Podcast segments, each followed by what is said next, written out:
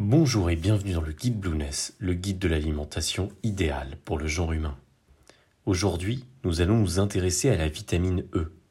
À quoi sert-elle? A-t-on besoin de se supplémenter? Dans quoi la trouve-t-on? Et quels sont nos besoins? Ce sont ces questions auxquelles nous allons répondre dans ce podcast.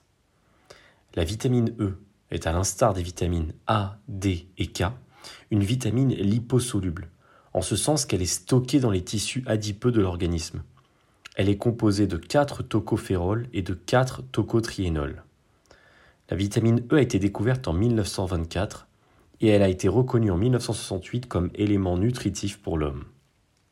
On la trouve principalement dans les aliments gras, ce qui en fait une vitamine abondante dans le cadre d'un régime au moins équilibré entre les trois macronutriments, au mieux dans une alimentation riche en lipides. Alors quel est le rôle et quels sont les bienfaits de la vitamine E? Le principal rôle de la vitamine E, c'est celui d'être un puissant antioxydant, dont la principale fonction est de protéger le corps des dommages causés aux cellules. En effet, l'organisme produit continuellement des radicaux libres. Ce sont des composés très réactifs comportant des électrons célibataires. Les radicaux libres endommagent par exemple les protéines, les lipides ou l'ADN et ces réactions se propagent en chaîne, puisque les molécules déstabilisées par un électron célibataire deviennent à leur tour des radicaux libres. Les antioxydants ont alors pour rôle de stopper ce processus en neutralisant les radicaux libres pour réduire leur nocivité. Ainsi, la vitamine E a la capacité de capter et de stabiliser l'électron célibataire des, radicaux libres. La vitamine E joue principalement son rôle d'antioxydant dans les membranes biologiques. Les mitochondries, qui sont génératrices de radicaux libres, contiennent de forts taux de vitamine E dans leurs membranes lipidiques, constituées d'acides gras polyinsaturés et soumis au stress oxydant.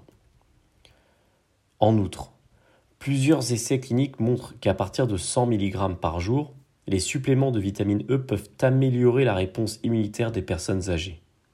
Par ailleurs, la vitamine E pourrait retarder l'évolution de la cataracte et de la dégénérescence maculaire liée à l'âge. Elle pourrait même ralentir la progression de la maladie d'Alzheimer, voire de la maladie de Parkinson.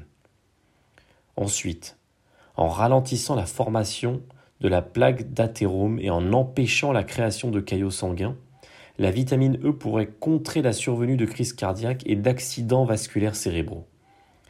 Elle diminuerait ainsi les processus inflammatoires liés aux maladies cardiaques et favoriserait l'élévation du taux de bon cholestérol, le HDL, permettant ainsi une diminution de 25% du risque de maladies cardiovasculaires. Attention toutefois, ces données restent à prendre avec des pincettes, car beaucoup de facteurs rendent les résultats pour le moment trop incertains.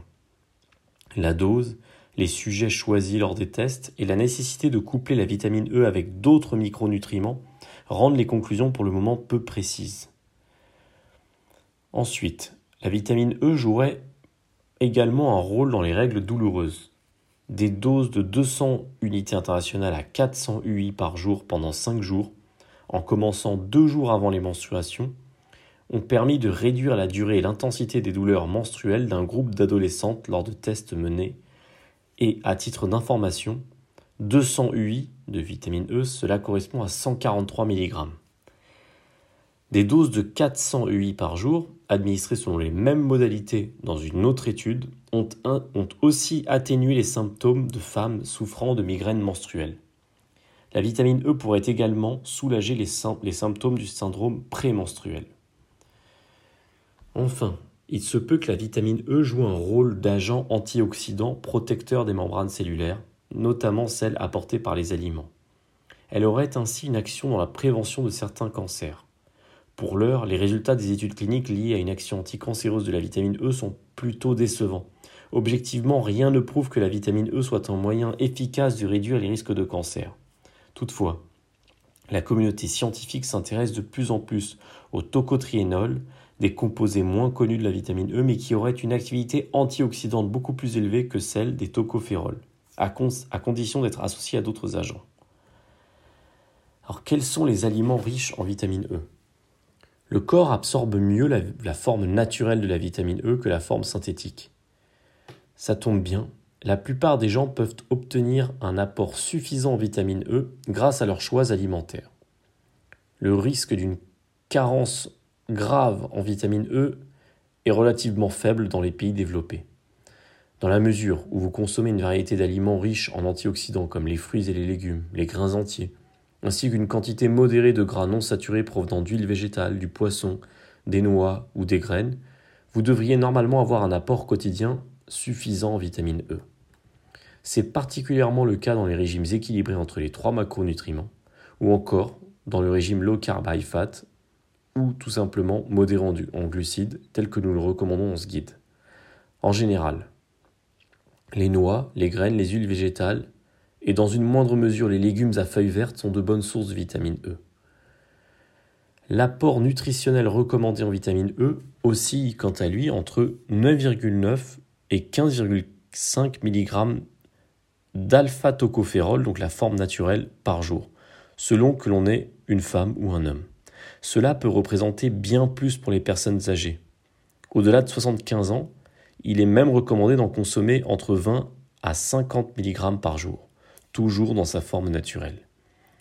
Les véritables carences à proprement parler sont rares, mais pour être sûr de combler les besoins en vitamine E de l'organisme, il suffirait simplement d'augmenter sa consommation de graines et de noix, qui sont riches en vitamine E, ainsi que de bonnes graisses de manière générale. Cela vaut particulièrement pour ceux qui suivent un régime très pauvre en matière grasse. Les autorités compétentes recommandent de ne pas dépasser en général une consommation de 62 mg de vitamine E par jour chez l'adulte.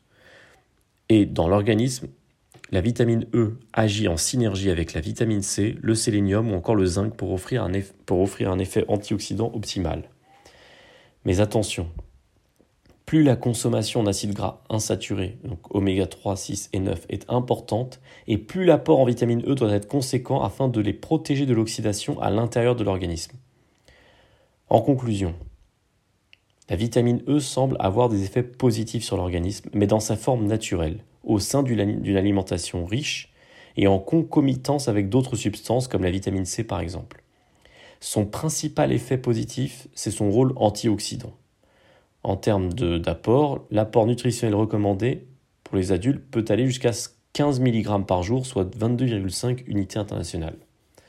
Enfin, toujours en guise de conclusion, la vitamine E est une vitamine certes indispensable, mais dans le cadre d'une alimentation relativement équilibrée, suffisamment riche en lipides, l'organisme ne risque pas d'en manquer et son action sera facilitée car sa consommation se fera avec d'autres vitamines.